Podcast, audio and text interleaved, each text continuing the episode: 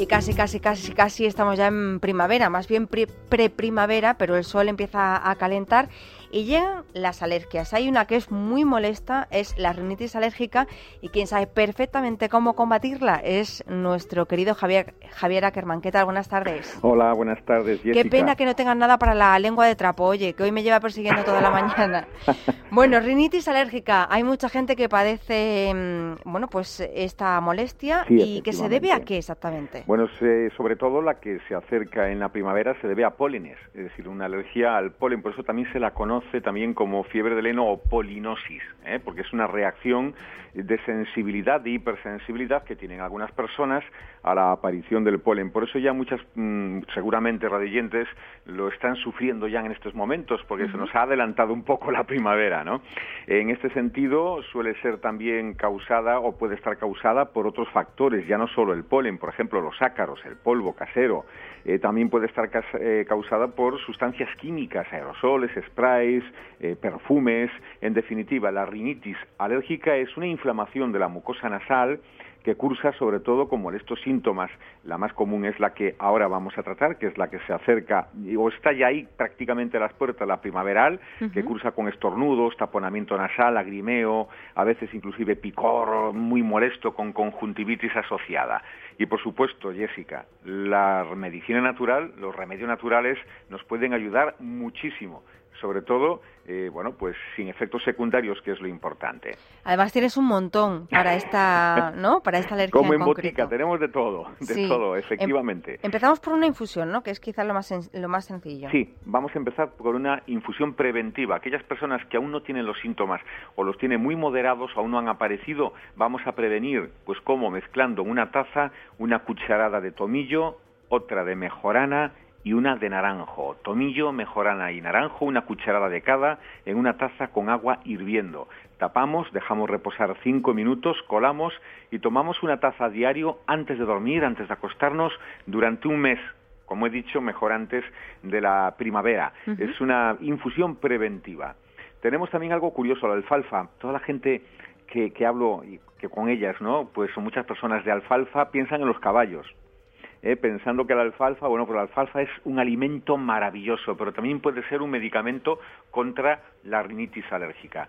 Para ello, hervimos 30 gramos de alfalfa en medio litro de agua durante 10 minutos a fuego lento. Retiramos del fuego y, y añadimos una mezcla de una cucharadita de miel y otra de jugo de limón. Y vamos a beber esta infusión, este preparado, a lo largo del día, mejor repartido en varias veces. La alfalfa tiene grandes cantidades de vitamina A, K, clorofila y oligoelementos como el cobre. Por eso es muy útil para personas con rinitis alérgica o cualquier tipo de alergia, incluidas las alergias de piel. Luego tenemos también infusiones para combatir lo que es directamente los síntomas. Efectivamente, Jessica. Como estas dos que vamos, como bien has dicho, que vamos a dar ahora. Eh, la primera es una infusión que se toma por la mañana en ayunas. En ayunas es media hora antes del desayuno, por eso podemos dejarla en un termo ya preparada por la noche. Vertemos una cucharadita de espliego y dos cucharaditas de manzanilla en una taza de agua hirviendo. Tapamos y dejamos reposar esta infusión 10 minutos. La colamos y la tomamos, como he dicho, esta taza a sorbitos en ayunas medio antes del desayuno. Por las noches, pues vamos a preparar otra distinta. Hervimos durante 5 minutos una cucharada de borraja, una de tila, otra cucharada de salvia y otra de gordolobo en una taza de agua, lógicamente. Y una vez que ya eh, ha hervido durante cinco minutos a fuego lento, tomamos esta tacita, una vez que se ha eh, templado, una taza antes de acostarnos, a sorbos. Estos son, como he dicho, los remedios ya, como bien habías anunciado, contra los síntomas.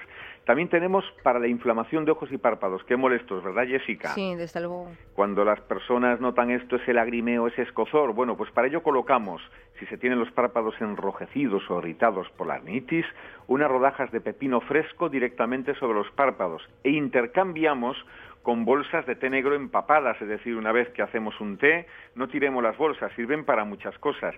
Sirven, por ejemplo, para herpes labiales, como hemos dicho ya en este programa, pero también sirven para desinflamar los ojos y párpados que están enrojecidos, irritados por la rinitis alérgica. Bueno, esto último vale para cualquier tipo de inflamación de ojos, ¿no? O sea, si hemos estado, hemos dormido poco la noche anterior porque nos hemos ido, pues digamos, de marcha y hemos vuelto bien temprano, pues también podemos utilizar un poco de rodaja de pepino bien fresquito. Efectivamente, Jessica, para cualquier tipo. Utilizarlo, por ejemplo, el ordenador mucho rato, eh, cuando, si hemos estado en ambientes con humo o hemos estado estudiando, preparando exámenes, pues también sirve esta, esta infusión de, bueno, en este caso la bolsita, ¿no?, de las hojas de té negro o, en este caso también, el pepino. Pero cuéntame lo de frotarse las orejas, porque a mí me tienes anonadada esta mañana. Pues no solo a ti, Jessica, a todo el mundo que se lo cuento. Cuando nos tenemos una congestión nasal y no podemos respirar bien, hay un remedio que podemos probar inofensivo, que es frotarnos con fuerza las orejas hasta que se enrojezcan, hasta que se sientan calientes, porque ayuda a destapar la nariz. La vasoconstricción que provoca hace que la sangre vaya a las orejas y se destapa de una forma refleja pues la, nariz. Fíjate qué fácil y qué rápido para hacer. Lo probaré, ya te diré. Y por último, contra los picores, ¿qué podemos hacer? Sí, contra picores de piel, nasales, ya no solo contra la, rinitis, sino en la piel en general en primavera, pues cocemos flores de saúco, que combate picores, enrojecimientos, inflamaciones provocadas por alergias de cualquier tipo.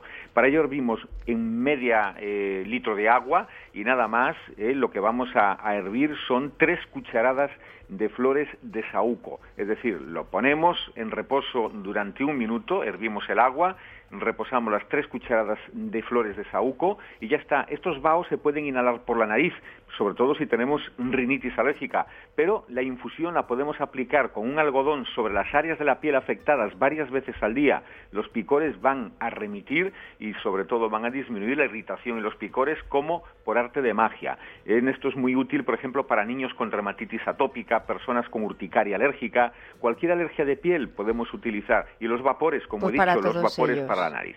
Oye, Javier, muchísimas gracias. Aquel que tiene rinitis, rinitis alérgicas porque quiere, ¿eh? con todos estos remedios. Un abrazo y, muchas gracias. Muy, muy buena semana a todos. Hasta la semana que viene.